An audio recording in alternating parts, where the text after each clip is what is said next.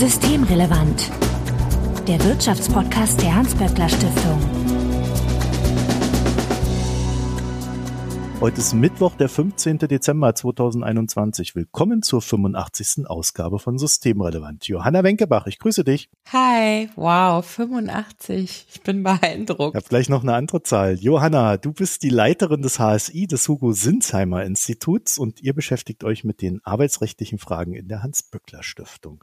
Wusstest du, dass wir beide seit Folge 69 keine Folge alleine aufgenommen haben?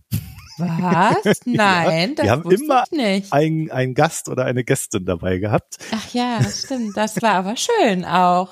Ja, nichts dagegen. Mir ist es nur aufgefallen, dass das tatsächlich schon ein Weilchen her ist. Und vor allen Dingen zeigt das ja auch, dass du eine extrem kooperative Typin bist, ne? ja, das stimmt. Aber Ja. ich führe auch sehr gerne Zweiergespräch mit dir. Ja, und heute gibt's die volle Dosis Hm. bei unserem Thema.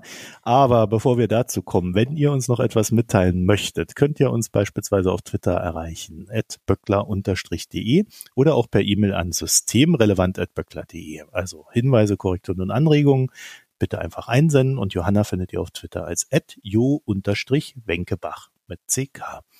Und wenn euch der Podcast gefällt, dann überlegt doch mal, uns in einem Podcatcher eurer Wahl zu abonnieren.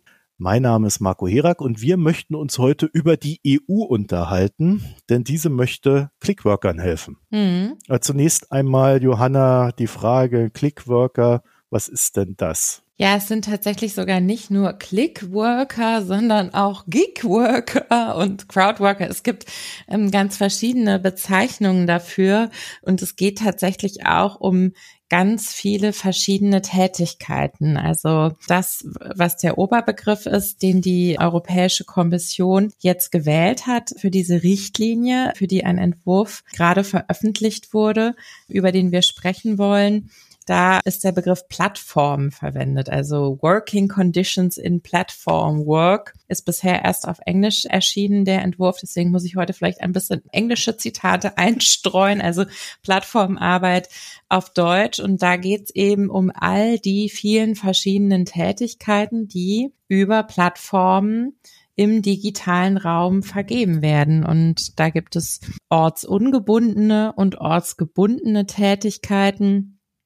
Viele haben, glaube ich, vor Augen, und das sind auch die, die viel Aufmerksamkeit erzeugen, weil sie sehr aktiv auch in Arbeitskämpfe verwickelt sind, europaweit streiken und einfach auch in den Stadtbildern eine Rolle spielen. Das sind all diese Lieferdienste, die ja auch jetzt in der Krise ein wahnsinniges Geschäft gemacht haben, muss man sagen. Ne? Also die haben natürlich durch die Bestellung von Lebensmitteln in dieser Lockdown-Phase und das sind nicht nur gekochte Lebensmittel, also Bringdienst von zubereitetem Essen, sondern es sind inzwischen auch Lieferungen von Einkäufen also Lebensmitteleinkäufe. Und äh, auch die werden ja mittlerweile von Riders, also Fahrradfahrern, durch die Städte gefahren und transportiert. Und was die europaweit, weltweit alle gemeinsam haben, ist, dass die Arbeitsbedingungen ziemlich mies sind, und zwar in vielerlei Hinsicht. Und aber auch, dass die Beschäftigten sich wehren, sich einsetzen dafür, dass sich die Bedingungen verbessern. Und weil es eben so ein ganz neues Modell von Arbeit ist, ähm, interessiert sich auch die Wissenschaft sehr dafür.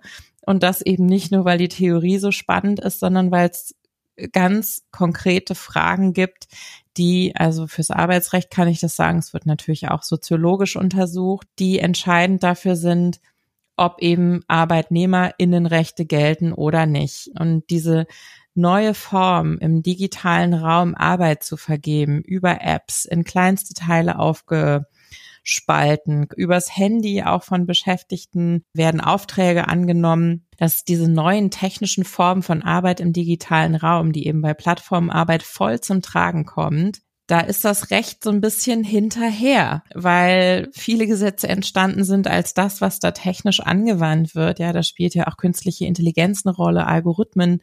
Das war Science Fiction, als diese Gesetze gemacht wurden im Wesentlichen. Und deswegen musste jetzt eben wissenschaftlich geguckt werden, wie kriegt man das eingetütet in unsere Systeme der sozialen Sicherung, des Arbeitsrechts, was macht das mit den Beschäftigten, wie kann man das verbessern, so dass da auch wirklich viele Wissenschaftler europaweit, weltweit daran arbeiten? Und alle haben mit wirklich viel Spannung auf diese rechtspolitischen Entwicklungen äh, bei der Europäischen Union geschaut. Und da gab es auch eine sehr heiße Debatte, als das jetzt veröffentlicht wurde. Weshalb wir gesagt haben, komm, lass uns gleich eine Podcast-Folge draus machen. Denn ich finde, das, was hier angegangen wird, betrifft eben nicht nur diese sehr spezifischen neuen Arbeitsformen im digitalen Raum über Plattformen, sondern die Methoden, um die es da geht. Und auch die Regelungsansätze, die jetzt gewählt werden, gehen eigentlich über die Plattformarbeit hinaus und betreffen wirklich dieses ganze Feld Arbeit 4.0 und ähm, Arbeitsverhältnisse insgesamt. Jetzt helf mir mal so ein bisschen auf die Sprünge bitte, weil ich bin, ich stehe immer so so unverständnisvoll vor solchen Themen. Ich habe nämlich den Eindruck, man muss dann einfach nur eine App programmieren und schon gelten für einen die Regeln nicht mehr, die man ja eigentlich äh, schon seit äh, Jahrzehnten, Jahrhunderten teilweise äh, geschaffen hat und erkämpft hat. Hm. Also da wäre es vielleicht noch wichtig, kurz den anderen Bereich. Ich habe ja eben nur die Rider erwähnt. Es gibt natürlich noch viele andere Plattformen. Viele kennen als VerbraucherInnen vielleicht, also wenn man jetzt nur die Plattformen anguckt, die Arbeit vergeben. Es gibt ja auch Plattformen, wo man irgendwie Wohnungen oder Urlaubsunterkünfte drüber buchen kann nur die, die jetzt tatsächlich Arbeitsaufträge vergeben. Viele kennen als VerbraucherInnen, die die Reinigungs- oder Pflegekräfte vermitteln. Helbling, Booke Tiger und so weiter. Und dann gibt's eben auch die, die wirklich als kleine App übers Handy genutzt werden können. Aber so ein Fall ging eben bis zum Bundesarbeitsgericht auch. Da hat so eine App quasi per App, wo man sich anmelden konnte, Aufträge vergeben, dass man, wenn man gerade vielleicht bei einer Tankstelle vorbeikommt, kann man sich da einloggen und sieht dann, wo ist hier was zu überprüfen. Da ist ein Auftrag bei der Tankstelle bei mir um die Ecke mal anzugucken, ob die Zigaretten da so aufgestellt sind, wie sie aufgestellt sein sollen. Das ist dann ein Auftrag von der Firma, die da die Warenauslage in Auftrag gegeben hat. Und über diese App wird das dann an irgendjemand im digitalen Raum vermittelt, der sagt, ich fahre da mal hin, mache ein Foto davon und melde denen zurück, wie das aussieht. Und das kann man natürlich als Studentenjob sich ein paar Euro nebenbei verdienen, machen. Manche Leute geben bei den soziologischen Untersuchungen auch an, wir haben das zum Spaß gemacht. Aber es gibt auch bei diesen Jobs Leute, die das in einem Umfang machen, dass sie damit ihren Lebensunterhalt sichern und einen Monatsverdienst haben und über Monate da weiterarbeiten. In dem Fall eines auf diese Weise Beschäftigten hat dann die App irgendwann, es gab dann ein Problem bei der Abwicklung von einem Auftrag und haben gesagt, so, wir schließen jetzt hier deinen Account, das war's. Und der hat aber seinen Monatsunterhalt damit verdient. Die IG Metall hat ihn dann unterstützt, ähm, ein Rechtsverfahren, einen Rechtsstreit zu führen. Und es ging bis zum Bundesarbeitsgericht, weil eben, und das knüpft jetzt an deine Frage an, überhaupt nicht klar war, ja, also ist das eigentlich ein Arbeitsvertrag, wenn man sich in so eine App einwählt oder nicht? Ich war sehr positiv überrascht, muss ich sagen, dass das Bundesarbeitsgericht tatsächlich zu dem Ergebnis gekommen ist, dass sie gesagt haben, obwohl das nicht eine Weisung ist im Sinne von, du arbeitest jetzt hier in den Tagen von Montag bis Freitag von jeweils 8 bis 17 Uhr bei uns und zwar an dem und dem Arbeitsort. Äh, also obwohl da eine Menge Autonomie in Anführungszeichen ist, was für einen Auftrag suche ich mir raus, ne, die Plattform hat immer argumentiert, ja, die Leute können sich ja aussuchen, ob sie sich jetzt hier einen Account in der App machen und Aufträge annehmen oder nicht. Und trotzdem hat das Bundesarbeitsgericht gesagt, sowas kann ein Arbeitsvertrag sein. Und dann kann man eben auch nicht einfach kündigen, sondern dann gilt gesetzlicher Kündigungsschutz, weil sie gesagt haben, na ja, diese App die betreibt etwas, das nennt man zum Beispiel Gamification. Ja, also da wird ähm, sozusagen für je mehr Aufträge du erfüllst, umso höher steigt dein Level. Da werden dann neue, größere Aufträge freigeschaltet, die auch mit mehr Geld verbunden sind. Sowas bindet Leute an eine solche Plattform durch den Algorithmus, der da programmiert wird, wie du äh, richtig gesagt hast, und zwar durch die Plattform und nur sie weiß wie, wie das funktioniert, ähm, wie das vergeben wird. Ne? Da, da ist ja auch eine Machtposition drin. Und das hat das Bundesarbeitsgericht in diesem Urteil aufgegriffen, aber dass der Fall bis dahin gegangen ist und dass das völliges Neuland war für das deutsche Arbeitsrecht, das zeigt eben, dass da einfach technische Möglichkeiten entstehen, wo man sich zumindest erstmal fragen muss, ja, wie ist denn das jetzt, Juristen sagen, subsumierbar unter das bestehende Recht? Also wie lässt sich das einordnen in unser Rechtssystem? Okay, also das heißt, die Plattform selber äh, sagen einfach, nee, so ist es nicht. Das ist, der macht das freiwillig, da ist überhaupt kein Zwang dabei, das ist kein Arbeitsverhältnis. Deswegen können wir das so machen, wie wir das machen. Ganz genau. Und dann sagt halt irgendwann eine Gewerkschaft oder irgendjemand anders, nee, nee, nee, da habt ihr aber Unrecht und dann wird geklagt. Genau. Und dann findet sich erst das Recht zu dieser neuen Anwendung. Ja, leider ist das also Schritt für Schritt ein sehr komplizierter Weg. Weltweit hat es Urteile gegeben über die Frage, haben diese Menschen Arbeitsverhältnisse mit den Plattformen oder nicht. Das hat Uber betroffen, habe ich noch nicht erwähnt. Das ist natürlich auch so eine ganz große Plattform. Wir hören ja immer dieses Disruptive, das, was die dort tun, das sei äh, Innovation und so weiter. Aber im Kern, was du gerade gesagt hast, bedeutet das ja eigentlich nur, sie machen etwas, was es in der Form so noch nicht gegeben hat und behaupten dann einfach einen für sich sehr gewogenen Rechtsstatus. Und das ist dann der Gewinn, den Sie als Unternehmen auch erstmal versuchen einzustreichen. Ja, diese Strategie ist ja sozusagen als Arbeitgeberverhalten nichts Neues, weil sozusagen immer danach gesucht wird, irgendeine Form zu finden, mit der man genau nicht da reinpasst, was sozusagen vom Gesetz erfasst wird, wenn es um Arbeitnehmerrechte geht. Das wird tatsächlich oft so gemacht. Aber hier ist es eben wirklich so und in dem Richtlinienentwurf, den die Europäische Union da jetzt verabschiedet hat, steht eben auch ganz deutlich drin, die gehen aus von bis zu 5,5 Millionen Menschen, die falsch klassifiziert sind als Selbstständige, also die eigentlich abhängige Arbeit machen.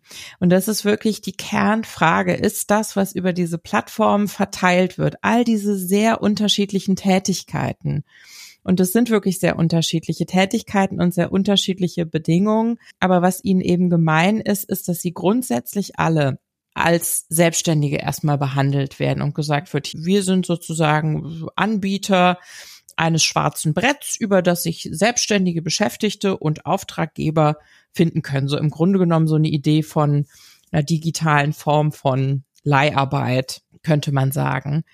Und das soll jetzt eben diese Richtlinie angehen, weil, und darüber haben wir hier im Podcast auch schon mal gesprochen, dieser Arbeitnehmerstatus eben so entscheidend ist, um an alles ranzukommen, ähm, was wichtig ist für gute Arbeit. Also das betrifft natürlich die sozialen Sicherungssysteme, ja, also das macht natürlich auch das Beschäftigen von Scheinselbstständigen auch nochmal billiger, dass eben die ganze Sozialversicherung wegfällt und auf der anderen Seite fehlt sie dann eben den Beschäftigten. Und alles, was irgendwie Arbeitnehmerschutz ist, sei es der Mindestlohn, sei es Kündigungsschutz, Mutterschutz, all das, ist immer an den Arbeitnehmerstatus gebunden.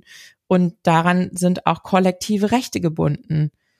Betriebliche Interessenvertretungen, einen Betriebsrat wählen zu können. Arbeitnehmerbegriff, Betriebsbegriff ist da sozusagen das Gate, durch das man irgendwie durch muss. Und auch das Streikrecht.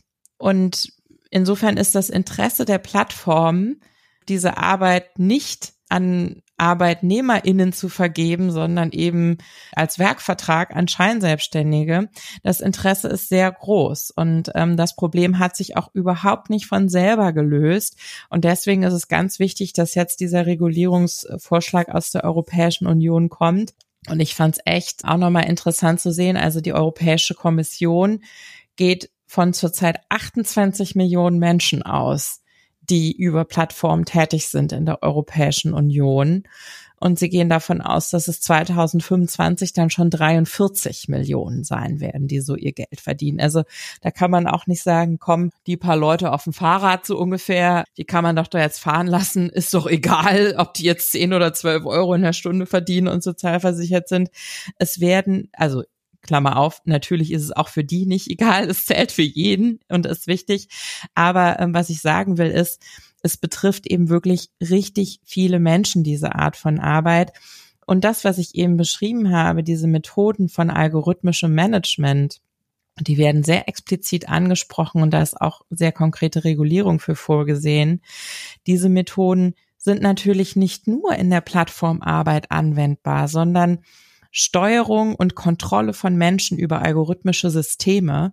Das ist etwas, was auch in der, sage ich mal, alten in Anführungszeichen Arbeitswelt jetzt eingeführt wird Stück für Stück. Ja, also die Logistikabteilung von ganz vielen Unternehmen, nicht nur von Amazon, ist natürlich durchdrungen von algorithmischen Systemen. Und in der Industrie wird da auch wahnsinnig viel eingeführt. Und deswegen finde ich das sehr spannend, dass eben sehr explizit auf dieses algorithmische Management und die Risiken für Beschäftigte, die davon ausgehen, gesprochen wird in dieser Richtlinie. Das ist wichtig und das ist ein Fortschritt. Und in unserer äh, letzten gemeinsamen Folge haben wir mit Bettina und Sebastian über den Koalitionsvertrag geredet. Habe ich am Ende noch gesagt, naja, ich bin ein bisschen enttäuscht beim Koalitionsvertrag steht zu Plattformarbeit im Grunde genommen nur, wir wollen uns das mal anschauen und mal mit den Beteiligten sprechen. Dialog führen und ansonsten gucken wir aber, was aus Europa kommt. Und da kann ich jetzt inzwischen sagen, gut, jetzt wissen wir, dass aus Europa was richtig Gutes kommt. Und da ist dann jetzt wirklich auch die Bundesregierung konkret in der Pflicht, zum einen das umzusetzen, also das zu beeinflussen, was da jetzt an Gesetzgebungsprozess auch auf der europäischen Ebene abläuft. Denn ich gehe davon aus, dass da noch sehr stark lobbyiert werden wird, auch seitens der Plattform, so wie ich das auch weltweite Geschehen beobachte. Und zum anderen muss ja so eine Richtlinie dann ins deutsche Recht umgesetzt werden im nächsten Schritt, weil im Arbeitsrecht bei den Mitgliedstaaten sind ja die Voraussetzungen so unterschiedlich. Jedes Land hat ja sehr spezifische Arbeits- und Sozialrechtssysteme. Deswegen machen die dann eine Richtlinie und wie man es genau dann im jeweiligen Nationalstaat macht, das muss dann die jeweilige Regierung der Mitgliedstaaten vor Ort entscheiden. Und das heißt, das wird eine konkrete Aufgabe der Bundesregierung dann hier sein. Und das kann man besser oder schlechter machen. Da haben wir ja gelernt, dass die EU, äh, haben wir auch in der letzten Folge gelernt mit Daniel Hay, äh, dass die EU äh, gewissen Spielraum gibt an die Länder, was dort umsetzbar ist. Und man kann dann innerhalb des Spielraums quasi wählen, ob man das Mindeste oder das weitestgehende umsetzt. Ganz genau. Und politisch war es in der Vergangenheit oftmals so, zumindest bei solchen Themen. Wir hatten das Beispiel die Europäische Aktiengesellschaft SE, dass man dann einfach nur das Mindeste umgesetzt hat und das äh, mehr oder weniger eine Katastrophe war für die Idee, die ja eigentlich da drin steckte. Im Bereich Whistleblowing, äh, wo es auch eine Richtlinie gab, äh, haben wir jetzt mal wieder die Variante, dass gar nichts umgesetzt wurde. Gar nichts. Die Frist für die Umsetzung ist da jetzt abgelaufen. Und da haben wir noch nichts gemacht, ähm, obwohl wir da seitens des HSI auch schon ein Gutachten vorgelegt haben und gesagt haben, hier, da haben wir Umsetzungsbedarf. Da gab es aber anscheinend in der GroKo keine Lösung. Das muss man jetzt weiter beobachten. Also auch diese Variante gibt's, aber Whistleblowing ist jetzt ein Exkurs. da wollen wir gar nicht reingehen. Wir haben ja heute noch was anderes. Genau. Aber daran sieht man, dass das halt über die EU auch immer ein ganz schwieriger Weg ist. Wir wissen aber auch, dass wenn eigentlich in, in Sicht ist, dass die EU sich darum kümmert, so eine aktuelle Regierung das auch gerne schiebt, weil sie dann da eine größere Rechtssicherheit drin sieht wenn die EU das geregelt hat. Ne? Also äh, auch da gibt's wieder so ein paar Fallstricke.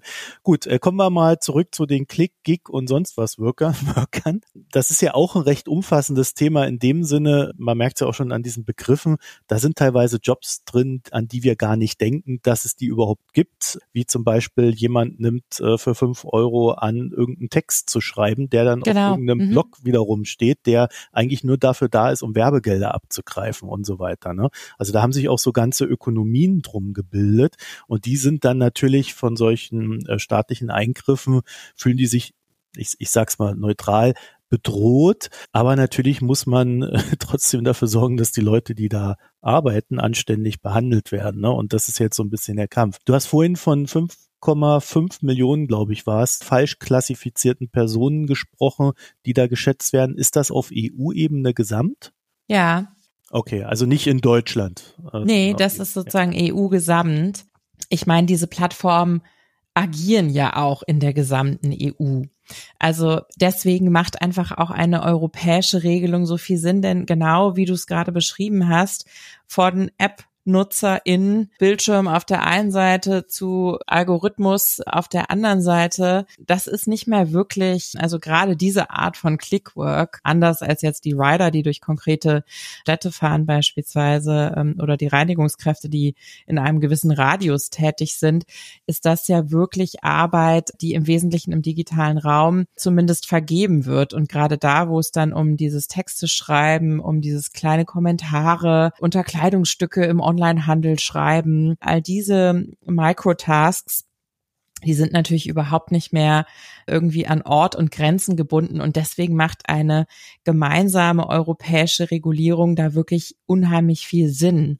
Und ich finde es auch sehr interessant, wie sich das jetzt einbettet in diese europäische Digitalstrategie tatsächlich, dass eben zum einen diese neuen digitalen Formen der Arbeit hier reguliert werden. Es hat noch eine andere Richtlinie gegeben, wo es darum geht, da wo es eindeutig eben keine Scheinselbstständigen sind oder falsch klassifizierte eigentlich Arbeitnehmerinnen, sondern wo wir wirklich Business-to-Business Arbeitsverhältnisse oder Vertragsverhältnisse haben. Auch da gibt es einen Regulierungsentwurf, um da zum Beispiel transparentere Vertragsbedingungen, fairere Vertragsbedingungen zu schaffen. Und wir haben definitiv auch Beschäftigte im Bereich der Plattformen die wirklich auch ein Selbstverständnis als Selbstständige haben, also denen es nicht darum geht, als Arbeitnehmer in qualifiziert zu werden, aber da geht es dann darum, faire Vertragsverhältnisse herzustellen. Und für die ist zum Beispiel auch wichtig, Einblick in diese Algorithmen zu kriegen. Deswegen der andere Rechtsakt, der für mich in dieser europäischen Digitalstrategie eine wichtige Rolle spielt, ist dieser Entwurf für eine Verordnung zur Regulierung künstlicher Intelligenz. Auf die nimmt auch dieser Richtlinienentwurf jetzt Bezug. Allerdings, das ist eine der Stellen, die mir sehr zu denken gibt, muss ich sagen, steht explizit in der Begründung jetzt in der Richtlinie über Plattformarbeit. Ja, algorithmische Systeme spielen hier eine entscheidende Rolle. Und wir schaffen mit dieser Richtlinie jetzt erstmals Regeln für Beschäftigte im Umgang mit dem Einsatz von algorithmischen Systemen. Es gibt ja auch die Verordnung, den Verordnungsentwurf für künstliche Intelligenz. Aber das ist ja, also da werden keine Arbeitnehmerrechte geschaffen, denn das ist ja Produktsicherheit. Das steht explizit da jetzt so drin. Das war genau die Kritik, die wir auch seitens gewerkschaftlicher JuristInnen an diesem Entwurf für künstliche Intelligenz hatten, dass das eben so eine Logik von Produktsicherheit hat, ja, KI-Systeme zu zertifizieren, in Risikogruppen einzuordnen, aber überhaupt nicht die Logik hat von, das sind Systeme, die von Arbeitgebern im Machtverhältnis Arbeit eingesetzt werden und wir brauchen irgendwie Arbeitnehmerrechte, Kontrollrechte für Betriebsräte, für Gewerkschaften. Das ist da alles völlig außen vor und wird jetzt hier, und das ist ein super wichtiger Schritt, für Plattformarbeit geschaffen, wo ich allerdings sage, das ist super wichtig, aber wir brauchen das für alle. Also diese Regelungen, die jetzt hier erstmal nur für Plattformarbeit kommen, also dass zum Beispiel Algorithmen transparent gemacht werden müssen für die Beschäftigten, wenn sie wesentlichen Einfluss auf das Arbeitsverhältnis haben, dass auch Interessenvertretungen Zugang bekommen müssen, ja, weil, ne, weil das sind immer so Blackboxen, diese algorithmischen Systeme. Das sind genau die richtigen Schritte, ähm, aber da frage ich mich, warum nur für Plattformarbeit? Ne? Weil algorithmisches Management ist auch in anderen Bereichen im Einsatz. Genau, um das vielleicht nochmal kurz auszuformulieren. Also mit so Algorithmen kann man ja, also der Klassiker ist ja Preissteuerung. Ne? Das kennt man von diesen äh, Ride-Hailing-Apps, ähm, also so Uber und äh, Lyft und wie die alle heißen, die ja da tatsächlich ein algorithmenbasiertes Preissystem haben, mit dem die Fahrer in einer gewissen Form verhandeln.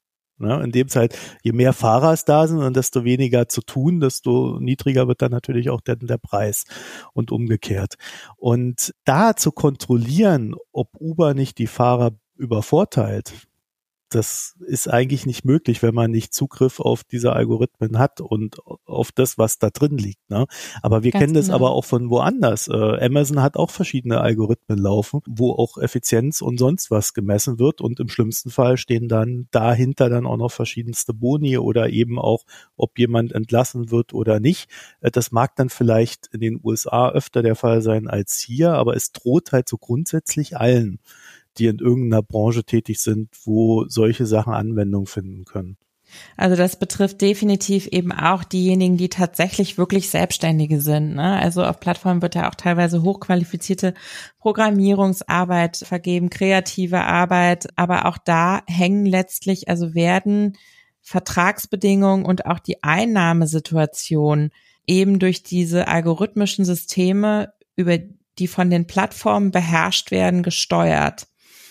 Und deswegen halte ich es für wirklich grundlegend wichtig, dass jetzt hier zum ersten Mal mit dieser Richtlinie für Plattformarbeit ein rechtliches System geschaffen wird, das algorithmisches Management und seine Wirkung auf Beschäftigte denkt, als Risiko formuliert und konkrete Rechte für Transparenz, für Mitbestimmung, für Interessenvertretung wirklich als Rechtsanspruch formuliert so dass dann eben die großen Fragen, über die wir eingangs gesprochen haben, die jetzt immer noch das Problem sind. Klar, also man kann in Einzelfällen das vor Gericht sozusagen im Zweifel klären. Das dauert dann viele Jahre, bis es irgendwann beim Bundesarbeitsgericht ist. Kein Mensch geht diesen Weg, ja, und kann sozusagen diese, also klar, ab und zu gibt's mal jemanden, der das geht, aber das ist natürlich für die Millionen Leute, äh, wie ich gerade gesagt habe, die da beschäftigt sind, überhaupt nicht die Lösung.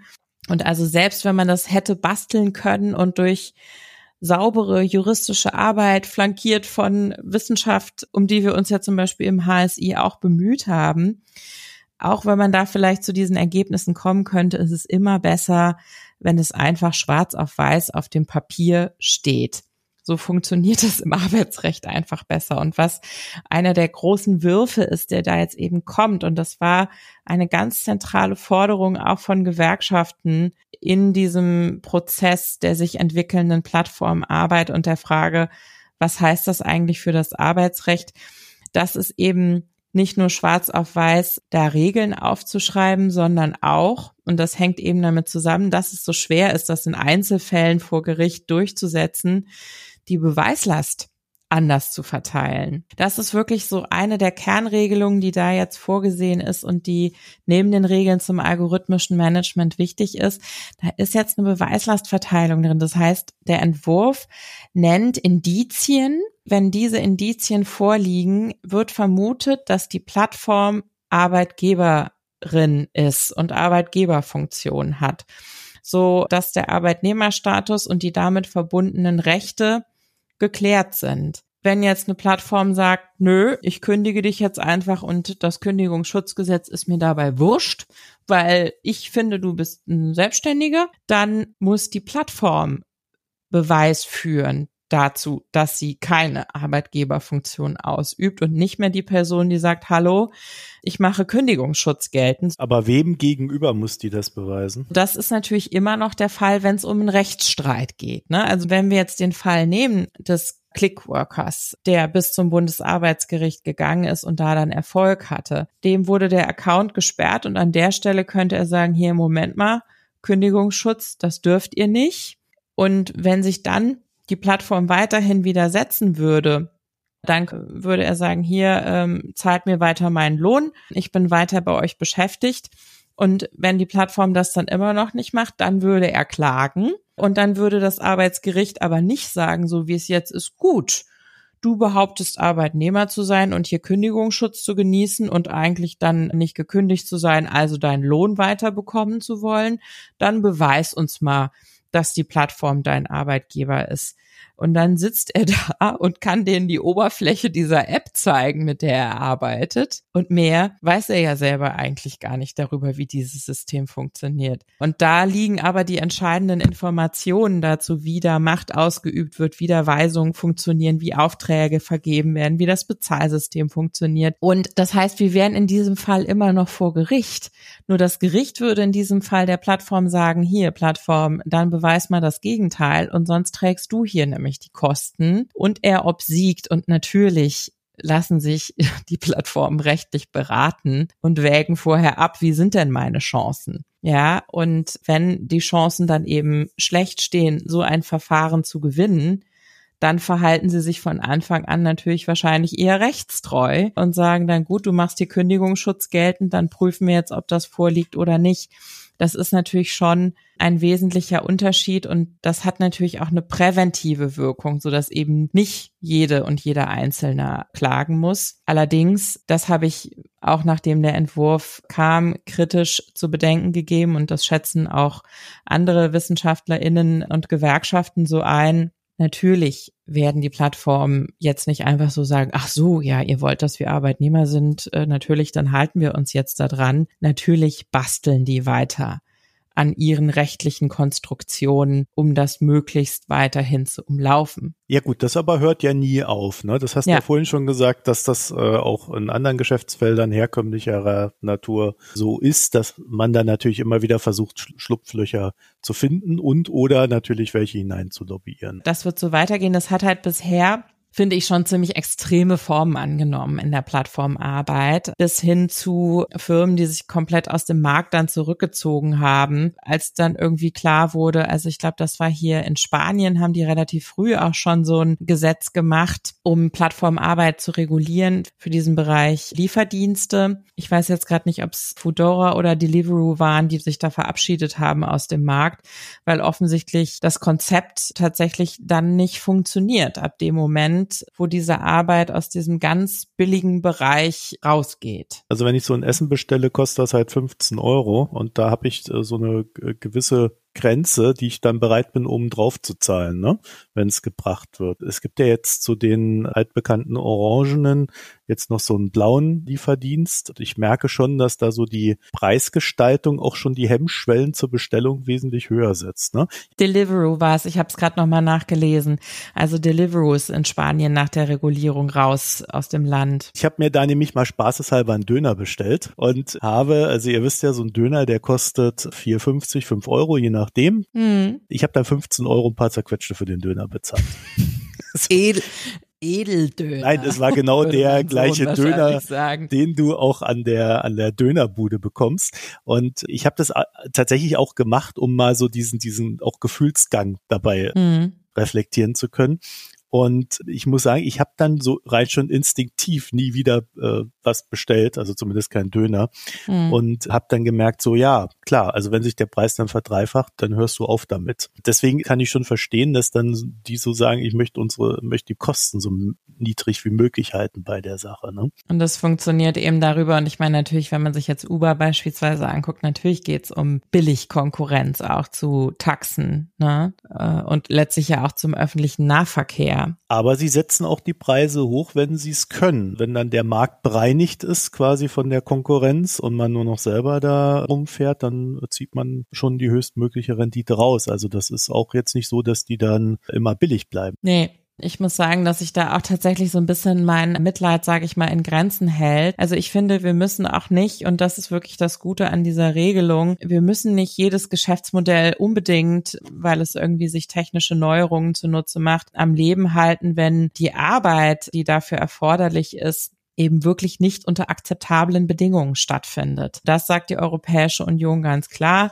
Die wollen natürlich auf keinen Fall irgendwie innovationsfeindlich oder sowas daherkommen, aber sagen eben schon, wir wollen, dass es gute Arbeit ist, die da entsteht. Und deswegen setzen sie da jetzt diese Grenzen und diese Beweislastumkehr. Das ist, finde ich, schon ein wirklich scharfes Schwert und etwas, worüber wir hier auch schon mehrmals gesprochen haben, ist da drin, was ich sehr positiv finde, das ist dieses Thema Zugangsrecht für Gewerkschaften und Interessenvertretungen.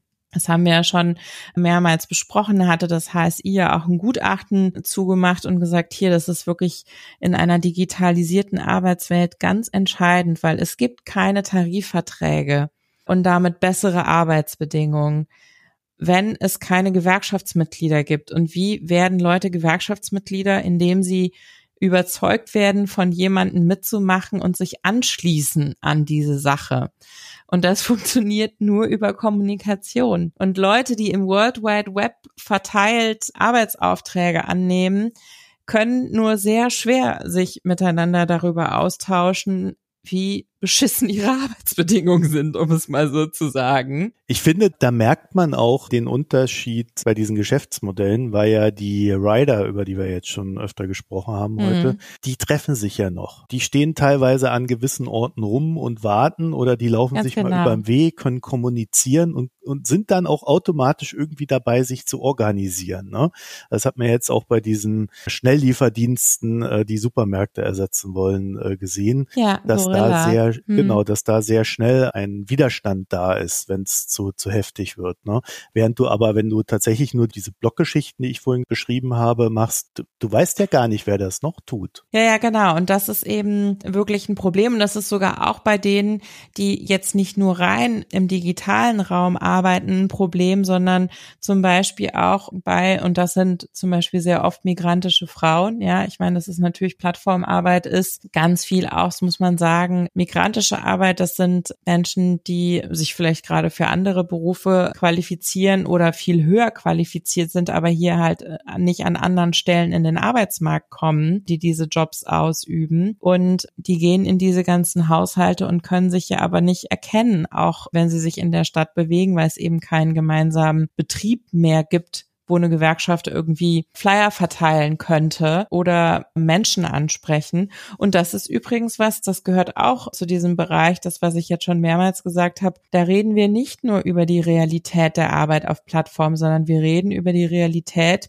digitalisierter Arbeit insgesamt, weil wir haben seit der Corona-Pandemie auch Firmen, die alle Beschäftigten im Homeoffice haben. Und auch da stellt sich die Frage, wie kommunizieren wir mit diesen Belegschaften als Gewerkschaft, als Betriebsräte, aber auch untereinander. Da steht jetzt eben ganz klar drin in dieser Richtlinie Communication Channels for Persons Performing Platform Work. Also da ist vorgesehen, dass es Kommunikationskanäle für die Menschen geben soll, die diese Arbeit machen.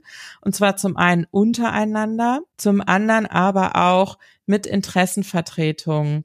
Representatives, das sind Gewerkschaften, das sind Betriebsräte. Und das ist genau dieses Zugangsrecht, was wir explizit auch für das deutsche Recht gefordert haben, weil das gehört einfach in eine Arbeitswelt 4.0 und es stärkt diese Forderung fürs nationale Recht insgesamt dass es jetzt in dieser Richtlinie für Plattformen vorgesehen ist. Wir brauchen es aber darüber hinaus definitiv auch für alle, so wie sich die Zukunft der Arbeit für mich darstellt. Weniger erfreut, Johanna, werden natürlich die Unternehmen sein, die das betrifft. Wir haben es ja schon thematisiert. Weiß man denn, wie die da jetzt drauf reagieren? Also abseits vielleicht vom üblichen Lobbying, äh, weiß man da vielleicht schon mehr? Also interessant finde ich natürlich, es hat mehrere Länder gegeben, wo es diese Art von Regulierung schon gab. Also dieses gezielte Vorgehen dagegen, dass eben Scheinselbstständigkeit so ein riesiges Problem ist. Das war zum einen in Kalifornien, da gab es dieses AB5, dieses Gesetz, das eben auch genauso diese Missqualifizierung als Scheinselbstständige dem entgegenwirken sollte. Und in Spanien ist eben, das habe ich auch schon erwähnt, ein Gesetz gemacht worden, und da kann man sehr deutlich sehen, wie groß die Gegenwehr war. Und das betrifft eben nicht nur Lobbyarbeit im Sinne von Einwirken auf politische Entscheidungsträger, mit denen sicherlich zu rechnen ist, sondern da ist wirklich auch, also in Kalifornien waren das Millionen, die ausgegeben worden sind, auch für eine Öffentlichkeitskampagne. Und wenn man sich das auf Twitter beispielsweise anschaut, da gibt es auch schon einen Account der Delivery Platforms Europe, die jetzt als erstes herausposaunen, dass Hunderttausende Arbeitsplätze verloren gehen, wenn diese Richtlinie kommt. Und damit wird Stimmung gemacht. Die haben auch quasi eigene Gewerkschaften gegründet. Äh, das sieht man auch in unseren europäischen Nachbarländern schon. Also eigentlich von Arbeitgebern indoktrinierte Gewerkschaften äh, müsste man dann auch den rechtlichen Status in Frage stellen, die dann so Gefälligkeitstarifverträge abschließen. Also da gibt es sehr unterschiedliche Strategien, aber man kann das sehr gut nachvollziehen, wie intensiv es genutzt wird, die Öffentlichkeitsarbeit, um eben quasi auch gesellschaftliche Stimmung gegen diese Art von Regulierung zu machen. Deswegen ist es, glaube ich, sehr wichtig, jetzt genau da den Prozess im Blick zu halten und weiterhin das hochzuhalten, dass es wichtig ist, hier für gute Arbeit zu sorgen. Das heißt, das fängt jetzt eigentlich erst an, ne? Ja. Dieser jetzt Kampf ist der darum. Entwurf äh, in der Debatte.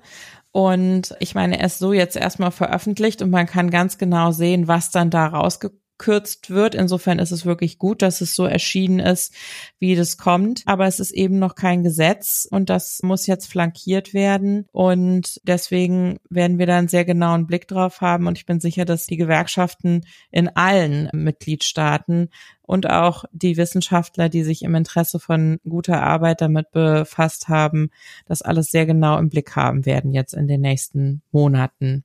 Ja, sind das Monate oder sind das Jahre? Ich gehe davon aus, dass das Monate sind. Dann kommt allerdings die Richtlinie und dann gibt es ja, darüber haben wir schon gesprochen, diese Frist zur Umsetzung in das jeweilige nationale Recht, so dass man dann insgesamt bis dann am Ende hier geltendes Recht steht, sprechen wir auf jeden Fall von Jahren für jetzt das deutsche Arbeitsrecht. Okay, reicht's noch für die aktuelle Koalition? Das hoffe ich sehr, denn ich fand eigentlich, dass Hubertus Heil, der uns ja als Arbeitsminister erhalten bleibt, mit seinem Team da im BMAS eigentlich schon sehr gut vorgearbeitet hat zum Thema Plattformen. Die hatten ja ein Papier auch am Ende der letzten Legislatur schon veröffentlicht zu dem Thema wo wichtige Aspekte ähm, drin standen, so dass ich schon die Hoffnung hätte, dass wenn da eine Richtlinie kommt, es auch die Bereitschaft gibt, die gut umzusetzen. Ich weiß, dass beispielsweise die Grünen das in ihrem Wahlprogramm ebenfalls hatten, so dass ich da schon die Hoffnung hätte, dass